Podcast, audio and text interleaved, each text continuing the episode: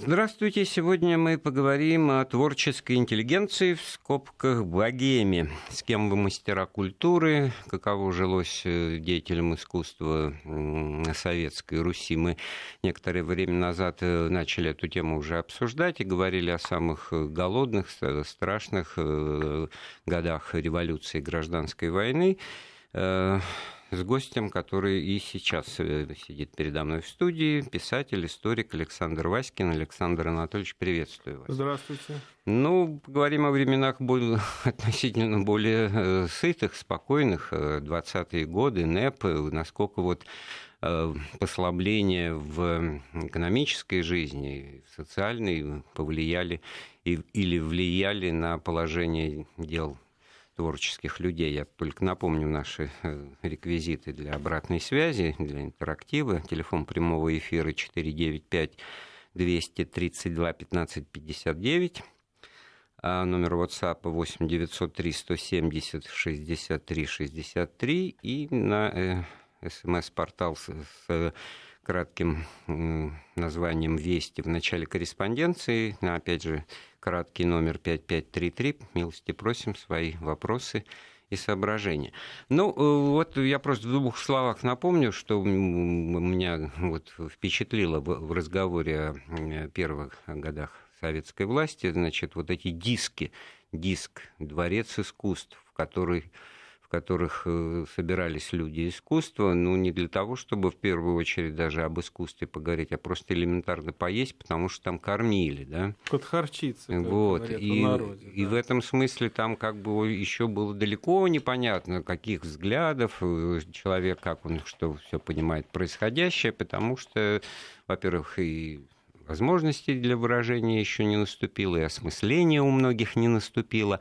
А в 20-е годы, по окончании гражданской войны, уже какое-то размежевание это принципиальное произошло. Ну, кто понял, кто хотел, не принял и так далее, ну, уехали в эмиграцию, да кто-то, значит, активным образом э, содействовал, сочувствовал и сопутствовал советской власти, разумеется, остались. Ну, была категория таких, которые, может быть, и не очень, но все-таки по разным причинам, но остались, да, и это, в общем, потом как-то всегда себя проявляло. Кто-то вернулся, кстати говоря, да, увидев, что здесь, в общем-то, более благоприятная атмосфера и условия для жизни уже созданы, да? Ну, в начале 20-х годы НЭПа, да, я понимаю, что вы намекаете на Алексея Толстого, наверное, да? Да, который вообще-то с антисоветских позиций выступал в эмиграции, но в 23 году он возвращается и вскоре становится через некоторое время, да, таким, как это его называли, красным графом и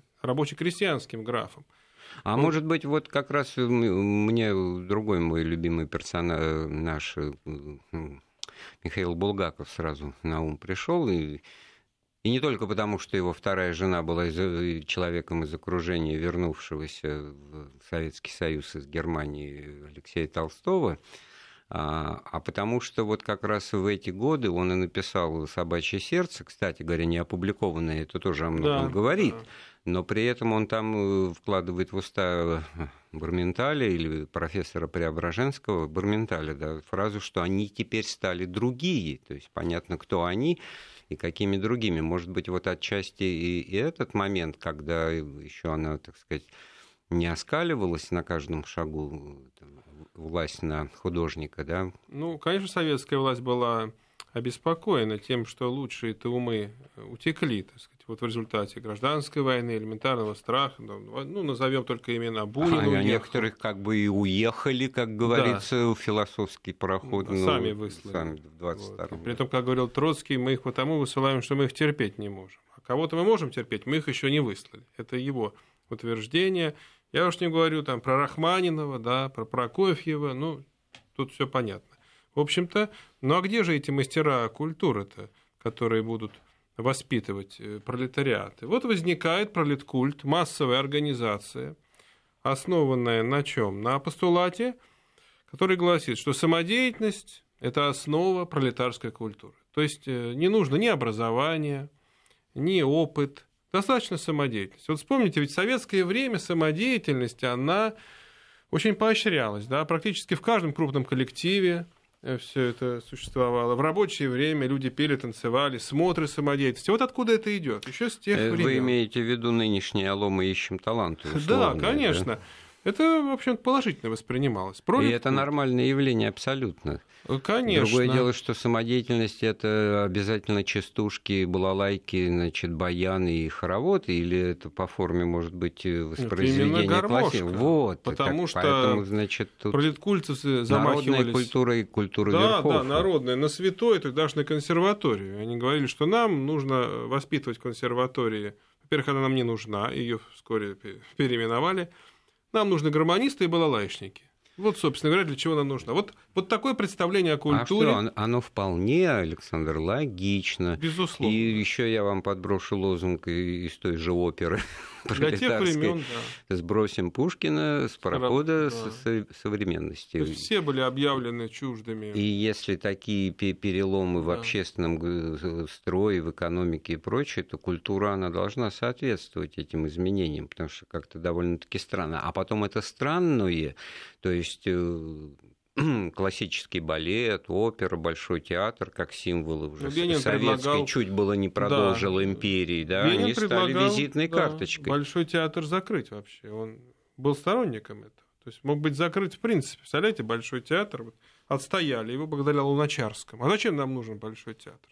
Ну, делать не только в здании, там бы ему использование это бы нашли, нашли бы, нашли, конечно. А дело в том, что это как институт культуры, как некая площадка культурная, причем мирового уровня, могла, так сказать, исчезнуть. Буржуазная культура. Вот вы сказали о Булгакове. Есть интересное сообщение ГПУ вот тех времен, середины 20-х годов.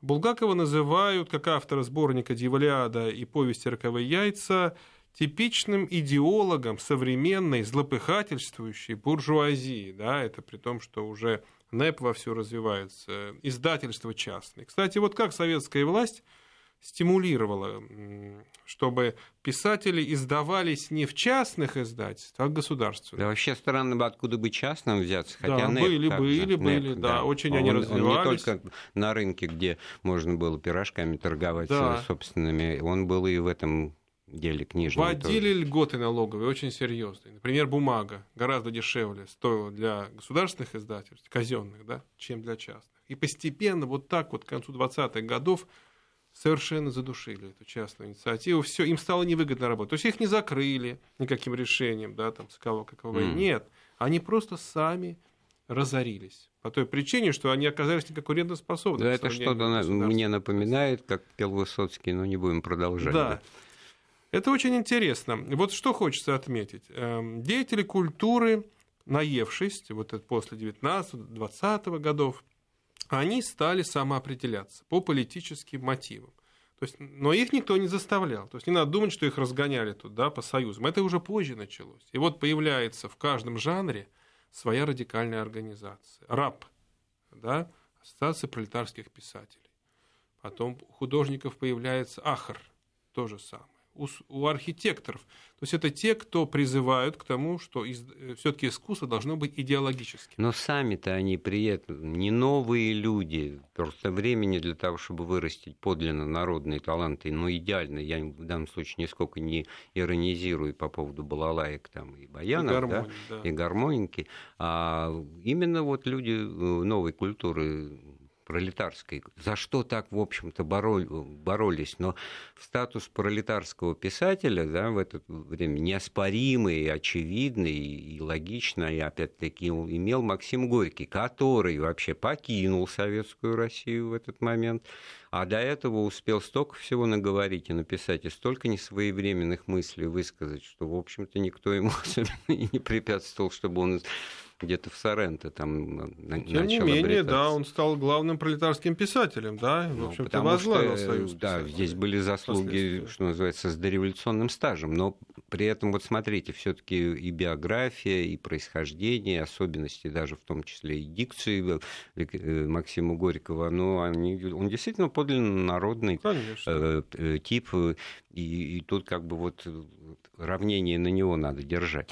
А вот это а, ахровцы, раповцы. Это же все были люди-то, которых вот копни поглубже, это любой комиссар ЧК сразу презрительно ухмыляться бы начинал. Ну, что Конечно, такое, ребята? Них было попутчики, молодых са- попутчики самое, так сказать, ласковое слово в их адрес, потому что вот все этим определялось. Они не наши, они с нами вот э, где-то по обочине идут, вроде бы в ту же сторону, но кто его знает, куда они свернут в следующий момент. Совершенно верно. Ну, вот раповцы кто это? Такие, как Александр Фадеев, например, Фурманов. Вот они борются с попутчиками. Кто это такие? Это вот э, Бабель тот же самый, Пастернак, Пришвин, да. А есть те, кто вообще отрицает политическую ориентацию вот, э, своего творчества. Михаил Зощенко и Серебряновы братья. Они говорят, искусство аполитично.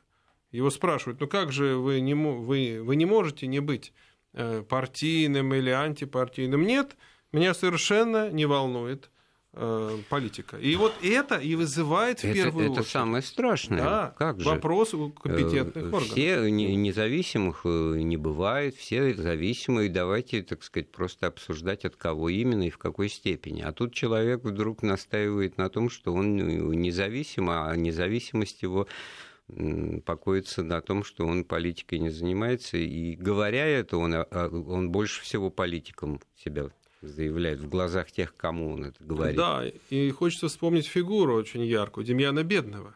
Кстати, вот мы говорим Горький, Толстой, а Демьян Беда никогда не давал поводов э, сомневаться в своей понимаете, политической. А потом за, это, за эти свои понимаете. частушки, за, в общем-то, за создание определенного жанра Стиль искусства, даже, стиля, да. да, народного такого частушечного, он очень здорово получил. Это было потом. Это было потом. Просто. Но все знали прекрасно, что после переезда советского правительства в 18 году Демьян Бедный жил в Кремле в одном коридоре с Каменевым, с Зиновьем, со Сталиным. Представляете, какая высокая честь ему Да, писатель, поэт, живет в Кремле. Он еще долго там жил. Его потом уже высадили. У него, кстати, подробности уже это из другой оперы, опять-таки, вот э, ликвидации Фани Каплан, каким жутким образом. Он же, здесь, он там же да. И свидетелем, по Свидетелем да. он и описывает. Он не стеснялся укорять Луначарского буржуазности. То есть в газете «Правда» публиковал свои вот эти вирши эпиграммы на наркома. Да, то есть вот какова была сила его, вот этого Демьяна, да, который, звезда, звезда которого вскоре закатилась. Но вот что интересно, а, советская власть, она довольно быстро сообразила, что, конечно, нужно окружить заботой деятелей искусства, и бесполезно их насильно к чему-то либо склонять. То есть надо все не только э, кнутом, но и пряником. В 23 году в Москве создается поселок деятелей искусств, поселок Сокол, известный нам сегодня. 23 год, еще Ленин жив, да? То есть это кооператив, создает его в том числе Алексей Щусев. Тоже вот вам, пожалуйста. Царский академик. Да, это как раз тому, что вы сказали, Андрей Сергеевич. Кто? А судьи-то кто, да?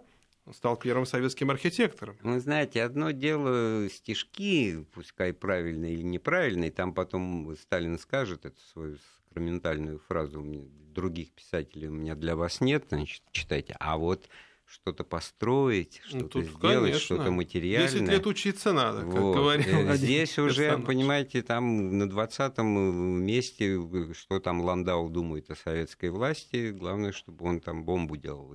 Ну вот об этом речь. Им нужны были специалисты. Без них никуда. Иначе здание развалится, который построил такой же Демьян Бедный. А вот э, это буквально к нашему разговору под шапкой было и нравы, потому что смотрите, как все это взаимосвязано. И, ну, творчество, оно по определению всегда и воспринимается как социальное явление, оно отражает жизнь там, и так далее, и так далее. Это все невозможно, сколько бы там Олеша Зощенко и прочие, так сказать, говорили, что они там пишут просто там какую-то девочку Тутси, там три толстяка. толстяка, ну, в общем, там все прочитывается достаточно прозрачно. А вот э, э, связь, э, связь с материальным, с тем, что вот э, именно в годы НЭПа в рамках того, что частный сектор э, ожил. присутствовал и ожил, да, можно было, оказывается, вот такие, не только у застройщика вот это вот слово эпохи, да, это да, вот то, что называлось конечно. приобрести жилплощадь, построенную как какой-то частной или частно-партнерской фирме, артелью, да, которые вот Москву тогда, в общем-то, активно застраивали. Можно было организоваться в кооперативы, а вот эта вот спайка людей творческих, она обеспечивает жизнеспособность вот этому сайту, как современным языком говоря, я к тому говорю, что этот поселок Сокол-то он он сейчас существует вопреки всем, так сказать, да. вот градостроительным и прочим, и прочим расчетам, и слава богу, да. А вот он же был не единственный, он сохранился именно потому, что там статусные верно. люди. Там есть и в других местах Москвы вот такие там, ну там уже поселки старых большевиков, понятно, под этим соусом все создавалось, но вот здесь опять же создается поселок, вроде бы отрицается частная собственность, а им передают на 35 лет, вот первоначально так было. А, да, там, они да. вносят паи, там сколько там, 500 там, червонцев, я не помню. Ну, люди уже такие не бедные, естественно, да. То есть, смотрите, как странно. Оказывается, если кому-то нельзя, то все таки находятся люди, которым можно. Вот. Это ведь не единственный. Вот вам, пожалуйста, есть такой кооператив, был э, труженик искусства в районе Воротниковского переулка, в окрестностях Тверской улицы, то же самое, поселочек кооперативный, там живут артисты малого театра, писатели живут, там клуб, клубная атмосфера, то есть разрешают клубы, да. Вот то, о чем пишет Булгаков, вот эта удивительная обстановка, вот этот массолит, она ведь, понимаете, вот этот квартирный вопрос. Вот из того, о чем вы сейчас говорите, у меня, кстати, вопрос, оттуда, а там да там что-то, в отличие от Сокола, осталось сейчас? Да, безусловно, двухэтажные домики, очень милый такой поселочек, так сказать, в центре Москвы самом, понимаете, памятная доска висит.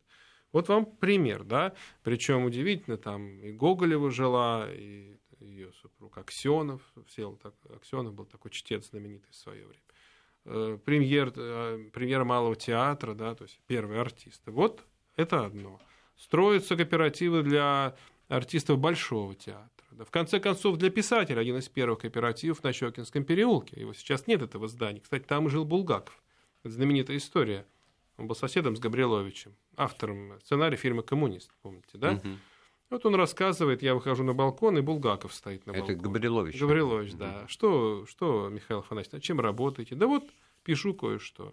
Потом оказалось, что он в это время писал «Мастера и Маргариту». Угу. Но Булгакова впоследствии не, не взяли в новый кооператив мощный в Лаврушинском переулке. Вот он оказался недостойным того, чтобы там иметь квартиру. Это очень важный момент. И он очень переживал по этому поводу. Но вот это недостойно, наверное, не самое это. Ну, оно такое язвительное в данном контексте да, слова, потому что здесь оценка была не масштаба писателя, не его популярности и так далее, и так далее. А вот все-таки вот об этих критериях-то интересно, потому что судьба Булгакова в этом смысле трагична, показательна и э, поучительна, да.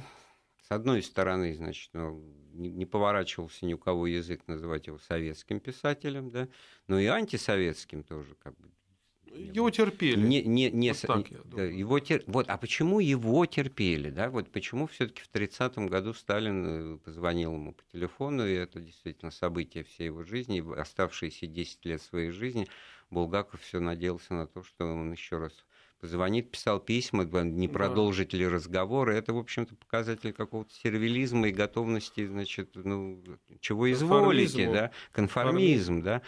Вот. А уже, так сказать, э, никакого звонка не последовало, никаких знаков сверху не, не последовало. Ну, кроме того, что было решено в 30-м году, вы хотите где-то работать, да, вам позвоните хватит, ну, позвоните, вас, может, вас примут. примут там, да.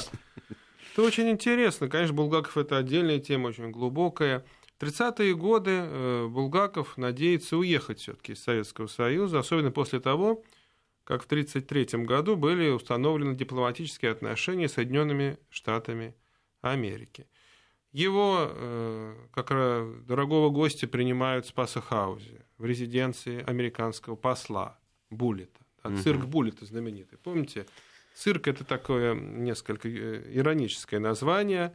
Посол был необычный, устраивал балы для советской богемы, для элиты. Так вот, представьте себе, что он не вылезает оттуда. Не вылезает и Елена Сергеевна Булгакова в дневнике своем Э, спасибо ей большое, скрупулезно для нас записала. Вот эти разговоры о том, вот э, как вот через турецкого посла, там, через французского решить этот вопрос, уехать. Смотрите, два, два брата за границей, это же это как, ну, он, он здесь в заложниках как получается, метка, да, какая. один в Париже, там, в общем-то, доктор прилично, да, получает по значит, разрешению Михаила Афанасьевича деньги за публикацию и постановки пьесы и произведений Булгакова за рубежом, ну, куда дальше-то? В общем-то, здесь он, обречен с точки зрения вот, понимания сути вот, репрессии. Вот когда Габрилович выходил на балкон и спрашивал, 37-й год, Безусловно. он писал, да, и вот в письмах самого Булгакова это все косвенно, ты понимаешь, страшная жара, духота, вот о какой жаре и духоте дышать невозможно, он, в общем-то, сообщает своим корреспондентам, а, но ничего, не пришли, что называется.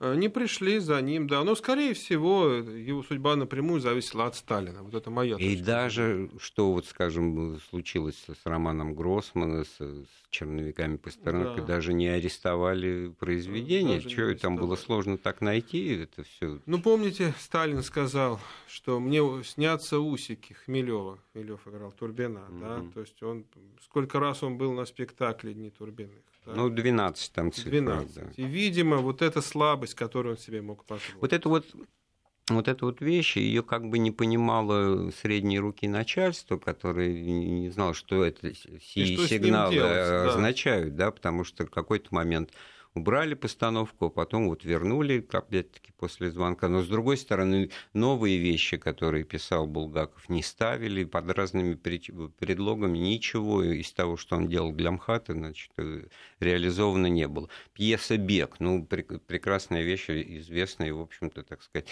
и с точки зрения финала возвращения значит, доцента Хороший, да, все, сюжет, так сказать, да. оптимистично на родину, и Слащев, который Хлудов там, да, тоже возвращаются. Все равно нет, да. Ну, такая золотая клетка, я бы так сказал. Он не умирал с голоду, ни в коем случае. Ему позволяли общение с иностранцами, очень тесное, пожалуйста. Но не более того, сиди вот в этой золотой клетке. Но не, а что, разве Горького выпускали? Он ведь тоже хотел уехать на лечение якобы. Правда? Ну, это уже потом, Интересно. после того, как он вернулся, да? Да, конечно. А, конечно. Но это мы уже в, те времена, в эти времена, да, мы как бы забежали в эти времена, а хочется все-таки поговорить о, о тех, в которые это все, что называется, составлялось, вырастало, потому что вот тот же Булгаков, появившись в Москве в 21 году, еще описывает очень впечатляющую, значит, вот заколоченную Москву, ну, вся Тверская, все за все, значит, на Киевском вокзале он приехал, вот он. Все еще застыло кругом, значит, мрак и жуть этой, значит, гражданской войны чувствуется, а потом начинает это все оживать оживать, и, и вот буквально на глазах, и все это вот сразу он включается в работу, но в работу-то он где-то служит, и все-таки в каких-то лито, лит отделах государственных и прочих. Где платят деньги. Ну а про- просто по-другому-то все-таки не получается. Конечно, еще НЭП не до такой степени. Э, Насколько он э, все-таки не характерная фигура в этой ситуации? Нет, ну я думаю, что, понимаете, вот то, что вы спрашиваете, Андрей Сергеевич, почему вот он, оцель, он уцелел, это нужно, так сказать, адресовать. Я, я уже от, это, не об этом спрашиваю. Что касается Булгакова и вот этой жуткой атмосферы нетопленных квартир, то, конечно, это вполне объективно и вполне логично. Напоминаю, у нас в гостях писатель Александр Васькин. Мы говорим о жизни советской творческой интеллигенции в 20-е годы, в годы НЭПа. Вернемся в студию через пару минут. Былое и нравы с Андреем Светенко. А мы продолжаем разговор с писателем Александром Васькиным о судьбах творческой интеллигенции в Советской России в 20-е годы, годы э, НЭПа. Вот смотрите, две трагедии как раз этих годов, два суицида, два великих поэта, Есенин и Маяковский. Оба уже, так сказать, ну, наши, что называется, целиком и полностью. Троцкий, кстати говоря, считал Есенина вот как раз первым поэтом советской эпохи. Сталин, правда, задним числом после смерти, но назвал таковым Маяковского. И все-таки вот не, ну, не могло это как-то не произвести не просто впечатление, а какие-то размышления о том, что не смогли все-таки душно. Как, почему? Ну, Есенин это вообще очень интересная фигура. А, вы знаете, был такой период в русской литературе, кофейный его называли. Э, Есенин, Мариенгоф, Ивнев, маженисты собирались в кафе. И вот если говорить о нравах, вот писатели, поэты, да, ну, не кофе же они там Не пили. кофе. Что делали? Могли подраться. Есенин вообще любил драться. Однажды его забрали просто в ЧК, потому как, что... Кота его, по-моему, он избил. Ну да, он там вообще, он руки-то распускал, такой он был э, драчун. Э, вот выходит он на эстраду, да, вот существовало, например, кафе, самые разные, в Москве их была куча, там, э, каких-то, их, их закрывают в одном месте, а они появляются в другом. Выходит из со сцены просто, э, извините, начинает материть публику. Вот такой вот провокат, такой провокатор, да тут же вызывают. А публике нравится. Публике нравится. Его забирают, ну, поддержат там дня три, выпускают, да. Настолько э, он был откровенен в своих, э, так сказать, в эмоциях. Он, он никогда не стеснялся в выражениях. Причем, конечно, на публику работал. В следующий раз он побил поэта, который обвинил его в заимствовании у него э, строк каких-то стихотворных, сюжетов. Вот все было на таком вот уровне. Главное, что его выпускали из Бугор. Ну, да. благодаря Сидоре Дункан, тут, в общем-то, как бы перекличка с судьбой Владимира Высоцкого.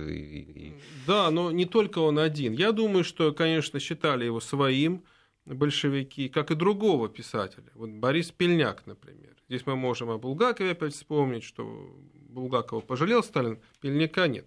Что такое Борис Пельняк? Тоже ведь вот первый такой был, первый не в смысле появления, а в смысле ранга, пролетарский писатель. Он ездил, объездил весь свет.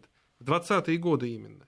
Вот это была агитация и пропаганда. Да, ездили же они не просто там, а. Ну, чтобы привезти, как тот же Маяковский, Лили Брик, автомобили, там существуют письма, где значит, да. она выписывает, что и сколько, и как, и какой модели, и так так точно, как будто она механик от рождения. Нет, это же была пропаганда советского образа да, жизни, вот пропаганда именно. СССР, и, в общем-то, эти вот краснокожие паспортины там да, Эти знаменитые достаю, строги, знаете, широких, широких штанин. А зачем да. он достает? Так понятно, зачем. Да, вот на границе он описывает случай, который для него характерен пересечение границы. И вот, и что? Это любовная лодка разбилась об это. Это вот, вот буквально было и нравы, ну как бы вот, ну не складывается. Не складывается. Ну, с Маяковским тут, конечно, нельзя не вспомнить Лилию Брик. Вот вам, пожалуйста, нравы 20-х годов как развивается литература и искусство в салонах. Вот вам, пожалуйста, да, советская Москва, Ленинград, салон. Лилия Брик – организатор светских салонов. Они живут в Ленинграде, в Петрограде, потом переезжают в 18 году э, с Маяковским, с Осипом Бриком, у них такой тройственный союз, в Москву. И где бы они ни жили, у них постоянно собираются деятелей искусств, ну, писатели, художники, там, Водопьяный переулок, там, Гендриков переулок. Вот э, аккумулируется таким образом какие-то новые течения. Да. Считается, что э, если вас приглашают, если вас зовут туда, а там же тоже э, люди-то какие, Шкловский, например, да, обязательно присутствует – все, вся молодежь творческая. То Прототип эпохи. Шполянского у Булгакова, да. все пересекается да, из Белой гвардии. Да, непременно, непременно идите к Лиле. Лиля замечала все новое и была таким своего рода продюсером. Понимаете, как вот э, я хочу в качестве примера э, интересный разговор Маяковского с Блантером. Молодой композитор Матвей Блантер. Вот он mm. в салоне Мотя Блантер, Мотя его звали. Играет с Маяковским на бильярде. И разговор заходит о Пастернаке. Э, Блантер говорит Маяковскому, что-то я Пастернака не понимаю. Вы знаете, это, в общем-то, не ваше дело понимать. Ведь он пишет не для вас, а для нас, говорит Маяковский. Понимаете, какое вот ощущение? А вот это вот вас-нас, самого Маяковского, упомянутые вами в начале э, разговора раповцы, значит, пролеткультовцы, они вот обструкции в конце жизни-то предали, и десятилетие это РАПа, куда выставка, и там, значит, да. был обструкция и бойкот Маяковскому, как одна из версий причин, объясняющих вот его такой, так сказать, поступок, разочарование, потому что вот в конце-то концов осталось э, в классике советского наследия художественного именно Маяковский, поэзии как представитель вот э, советского, да? Безусловно, безусловно. А сам-то он, оказывается, вот в попутчиках ходил-то, ну, с точки такой... зрения тех, кто на самом деле считал себя пролетарскими писателями и поэтами. А ведь как хорошо все начиналось для него.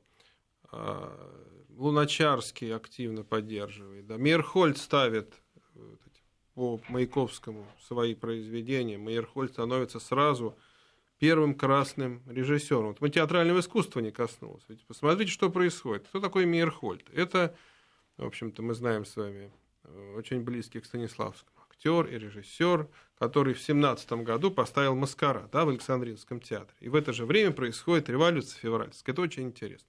И как же быстро он поменял личину, как он быстро переоделся.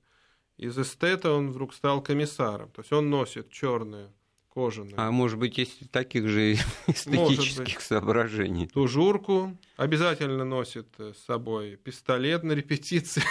Но он уже при должности был, у него действительно была Да, он возглавлял театральный да. отдел на компроса, Тео, знаменитый Тео.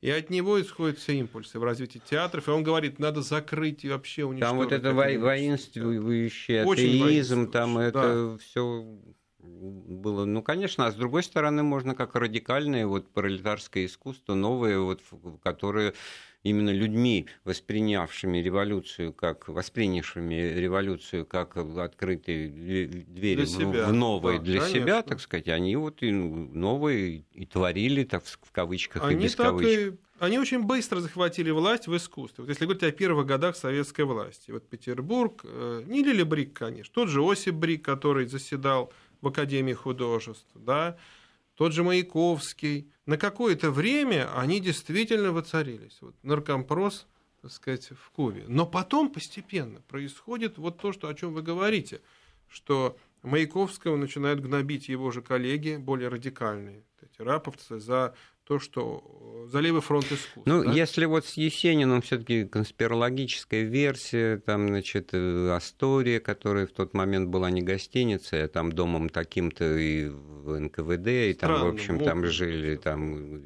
соответствующие люди на постоянной основе просто ему комнату там выделили во время пребывания, и вдруг находят его повесившимся, и, в общем-то, тут много версий и знаков вопроса остается, но, в общем-то, как бы объяснимо, может быть, некоторым образом его внутреннее разочарование тем, что все-таки из себя советская власть начинает представлять, хотя, не знаю, вот эти алкогольные ну, отступления, может Он быть... очень тесно был связан, конечно, с верхушкой э, ГПУ. Факт такой есть. И в этих салонах, э, там был и Агранов, Яков Агранов, угу. тот самый знаменитый Агранов, что занимался с, с интеллигенцией, а ведь это же он подписал вот это решение о философском пароходе еще тогда, представляете?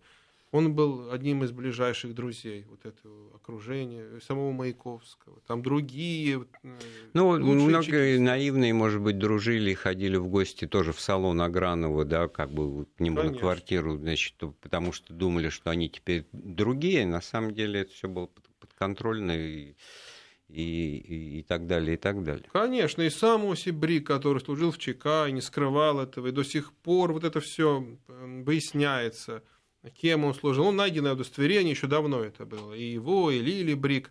Суть в другом, что Маяковский, я думаю, даже разочаровался, совершенно правы, и не нашел места себя, не нашел места вот в этой системе координат.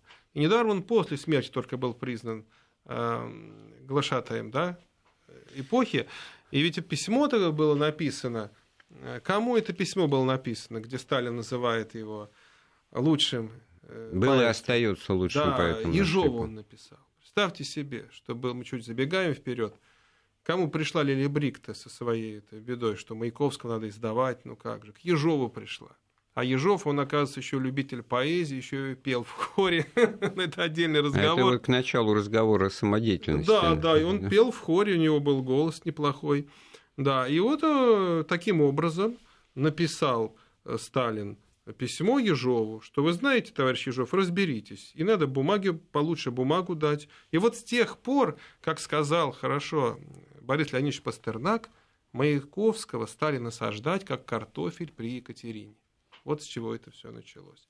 Таким образом, конечно, две смерти знаковые, Есенина и Маяковская, это как флажки такие, да? Да, при этом вот то, что он футуризм, э, это уже побивалось в те годы, это было, значит, какое-то мелкобуржуазное, там, ненужное, э, а, антинародное. Слишком ярким оно было. Бурлюк, Давид Бурлюк, друг Маяковского, который нарисовал лошадь на э, значит, на щеке, потом эти лозунги, как они оформляли свои тоже салоны, кафе. Мне нравятся беременные мужчины, вот эти вот знаменитые фразы, их слоганы.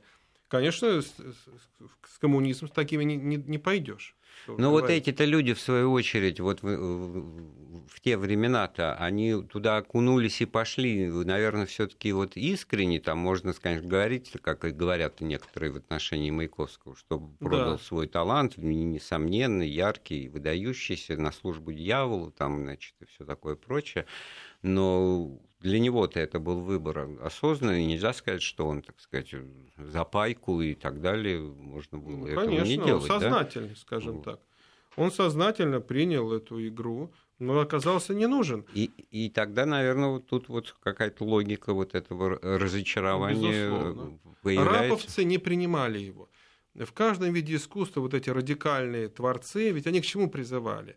К ликвидации альтернативных объединений, понимаете, и этих имажинистов, и футуристов, Понимаете, и, а, и абориутов. А все-таки не будем забывать о, о, о нравах, о, о жизни, да. вот, о материальном, да, потому что вот, ну, приветствовал-то приветствовал и писал, и бессмертные строки, значит, э, действительно, вот сейчас просто э, не хочу э, цитировать там, значит, чтобы далеко в сторону не уйти, но а, что получается с, с Маяковским? А маш... А автомобиль-то из заграничной поездки привез тогда, когда автомобиль была роскошь, роскошь а вопреки тому, что писали Ильф и Петров. Да? Э, бильярд, вот этот упомянутый вами разговор, это стиль жизни, это на бильярде мелко. Да, это не рабочий это, класс. Это вот богемный да, да, стиль да, жизни, это, это безусловно. И вот как сочетать вот это вот, э, то, что в другой любой эпохе времени нормально прощается жизнь, вот селебритис, там эти, как они сейчас называются, эти тусовки, да, тусовки, туса, да. да, вот это вот, пожалуйста, все на... Но так, а, а тут диссонанс, тут ты пишешь, э, воспеваешь э, какой-то пафос созидания, труда, э, свершений, там, борения и одоления, а при этом живешь вот этой вот привычной э, многовековой жизнью творческой интеллигенции богем, богемной, богемной жизни. И выезжать за границу, а он часто очень Поэтому... ездил буквально бо- там, более да, цельные натуры, может, они, как правило, какие-то фигуры скучные, какие-то они менторские, казенные вот эти писатели, значит, э, чьими изданиями все полки можно было заставить, значит, от Москвы и до Луны, а, но они все-таки были более э, последовательные и цельные в том, что они, так сказать, вот работали, выполняли свою функцию, понимали ее и соответствовали в быту и личной жизни жизни вот и тому, о чем они э, писали, призывая читателей быть такими же. А это вот как раз нравы жен постоянно меняют. Да тот же Михаил Афанович Булгаков вот приехал с, с лапой, мир, да, значит, да? в Москву еще голодную, без ничего. Как только что-то, знаете, два, три и, и все. Но с другой стороны, по мастеру Маргарите это все описано, как чувства, они искренние, тоже как бы сомневаться не приходится.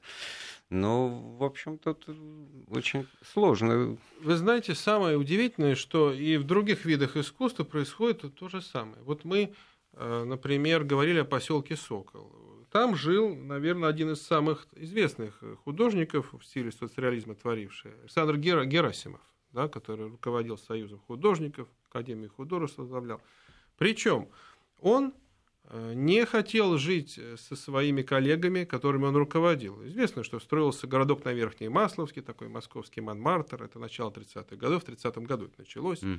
Это э, такой был огромный район, корабль напоминал. Да? Дом корабль, да. Мы Дом тут корабль, несколько даже домов. Военную тайну выдаем да. недалеко от него и сидим сейчас. Да. да, такая утопия, понимаете. С другой стороны, почему утопия? Вот создать условия жизни художникам, чтобы они там и жили, и работали, и создавали произведения, так сказать, которые помогут нам прийти к социализму. Но и к чему это со временем э, привело? художников, писателей, музыкантов стало все больше, больше, больше и больше. Понимаете, они стали воспроизводиться в арифметической прогрессии. Это уже следствие Это бюрократического казенного подхода, когда творческие союзы оформлены, членство, процедура приема, рекомендации и прочее, и пошло-поехало, что называется. Это, знаете, как вот с гроссмейстерским званием, как мы в шахматах стать гроссмейстером, надо победить гроссмейстера. Да? Да. Победил гроссмейстера, значит, стал гроссмейстером. Тебя на следующий день победили, потому что какой-то гроссмейстер случайно выиграл. Еще один гроссмейстер. И так все уже через неделю у нас семь гроссмейстеров. Жванецкого шутка вспомнилась, да. когда вот, сколько членов э, Союза писателей, семь тысяч, и англичанин так, значит, чешет затылок, говорит, ну, у нас человек 7, хотя нет, тут 6, наверное, писателей в Англии. Сколько? Это есть такая история. Бернард Шоу приехал в Ленинград и спрашивает, сколько у вас писателей? 200. 200, поразился он. Алексей Толстой, тогда еще в Царском селе жил, был до переезда в Москву, 20-е годы. Пять. Пять. И, вероятно, он имел в виду себя, Тынянова, там, Шварца еще. Понимаете, вот это отношение – ко всему, э, происходит формирование иерархии. Вот что интересно, уже с конца 20-х годов. То есть вот то, о чем писал Вениамин, Вениамин Каверин, у него есть замечательные э, записки, такие эпилог называются. Он подробно рассказывает о формировании вот этой структуры творческих союзов, как вот жила советская богема, иерархия. Вот то, что было не свойственно в это время развитию европейского искусства, будь то литературы или музыки, вот иерархичность. Да. Так, наверное, и не свойственно жизни простого советского народа, в которого, у которого Конечно. такой иерархии не предполагалось. Они Это... жили э, колониями, вот тоже вот форма колоний. Вот кооператив, например, да, в нем живут одни писатели, например. Приехал э, поэт был такой американский Роберт Фрост. Но это уже было после войны, там он, по-моему, даже он ходил по домам, Э, по квартирам писателей в гости, и потом сказал, странно, что у вас живут колониями писатели, понимаете? композиторы живут колониями, художники. Вот такой вот интересный колониальность, я бы так сказал. Вот она тоже определяла. Но она отражение того, что вот э, э, этому сословию людей в силу особенностей и специфики их производственной деятельности, ну, авторские какие-то гонорары, значит, это, кстати, особая и очень интересная тема, авторские права, гонорары и прочее. То есть, ну, где-то, ну, все понимали, с одной стороны, что если человек написал книгу, которую купил и прочли 100 тысяч человек, то, наверное, за это должен получить какую-то соответствующую сумму, превышающую оклад там, инженера или рабочего зарплату. Да? Поэтому, а как-то это реализовать? Вот такие, как он, собираются и получают разрешение на строительство кооперативного дома или какого-то поселка, там строятся, там живут, а все остальное с точки зрения быта и нравов там уже совершенно естественно и воспроизводится. Конечно, да элементарно, вот художник, ему нужны кисти, ему нужны краски. Да, ему нужен да, даже ему нужна мастерская, Конечно. и несмотря на то, что вот были очень жесткие законы о том, что там по 5 мет, квадратных метров на душу, если кандидат, то там 10, а если псих, то тоже на учете в психдиспансере еще 10, значит. А художнику, члену Союза, конечно, да, художников ему полагалась э, площадь для мастерской. А если ты не член Союза, как ты? А, так, э, так. Да. Э, Щукин ну, Сергей Иванович. мы все, как да. шутка в Израиле. Так. Щукин приехал в Париж, увидел, как бедствует Пикассо, Матис, и как они называли его русским князем. Но, извините, в Советском Союзе не было купцов Щукиных. Это очень важный момент. Я к чему это говорю? Что постепенно, к концу 20-х годов, большая часть творцов пришла к выводу, что лучше все-таки проявить лояльность советской власти, какую-никакую, зато в обмен на это получить совершенно конкретные хорошие условия для жизни и для работы. Мастерскую, так, хорошие гонорары, возможность выставляться, да, если это художник, возможность участвовать в конкурсах. Вот этот важный момент. Это вот важный момент, тогда из него что следует? Что тут гайки-то не столько закручивали, хотя и закручивали, но не только это определяло. Изменения в характере произведений, но о том, что в 20-е годы там, и первые годы революции ну, бурные, так сказать, всплески, протуберанцы, там, значит, сплошь и рядом какие-то рамки, дискуссии, рамки преодолеваются, дискуссии, борьба э, мнений, множество, множественность союзов, да, вот, Драки, при том, вот что кол- кол- ну вот жизнь, жизнь в колонии, да. это не значит, э, да, она может быть даже и значит в первую очередь, что собачится еще. А потом все так вот казенно, тишь да гладь, статусно, и, значит, мастера культуры, которые ну, значит, имеют для... в подтверждение этих слов соответствующие звания, корочки и прочее, они... Да что говорить, возьмите они дорожат такое этим, да. понятие, как пенсия, да, ведь э, это же удивительно. Впервые вот э, писатель он не, не должен был работать врачом, как Антон Павлович Чехов, понимаете, например. Да? Или как тот же Булгаков. Или да. там вице-губернатором, как Салтыков-Щедрин. Сиди, пиши, пенсия вот тебе это вот, идет. вот надо подчеркнуть, потому что все писатели, поэты, литераторы XIX века, они все где-то служили. Конечно. И не случайно вот Мышлоевскому в устав Булгаков вкладывает фразу «Ну что ж, Толстой, Лев Николаевич, у него имение было, да. можно было роман написать». Это явно, так сказать, он что-то личное, намек, намек Булгакову. Э, это как исключение, значит, иметь доход какой-то Поэтому можно так, э, если эту тему как бы заканчивать, что можно сказать? Что вот произошло, э, по сути, такое уже оформление творческой деятельности как профессиональной. Вот о чем идет речь. Да? То есть это профессия. Ну, недаром был такой анекдот, когда Шостаковича спрашивают двое э, у пивной, да, так сказать, которые позвали его, чтобы стал третьим, «А, ну а кем же ты работаешь? Он говорит, композитор. Ну не хочешь, не говори, отвечают ему его вот эти вот два друга а, неожиданных. Понимаете, вот профессия. Вот к чему это все привело. То есть профессия композитор, писатель, художник. И, в общем-то, очень много людей занимались этим. Ну и потом Большой саморегулирование, охота. уже поиск отщепенцев в своих э, рядах, значит, э, а это уже иной момент. Да, да, это уже следующее. Это к тому, что мы этот, эти разговоры о жизни творческой интеллигенции в советское время мы, наверное, продолжим с вашего согласия, потому что да. да, слушатели безусловно. спрашивают, будет ли продолжение, безусловно, будет. И, кстати говоря, с годами, с годами, вот поиск вот этих отщепенцев, он стал чем-то вроде такого соревнования я хочу сказать. Да, соревнования за то, чтобы их выявить и обуздать. И предметом зависти у других. Спасибо. С нами был писатель Александр Васькин. Эфир программы подготовил и провел Андрей Светенко. Слушайте Вести ФМ. Былое и нравы.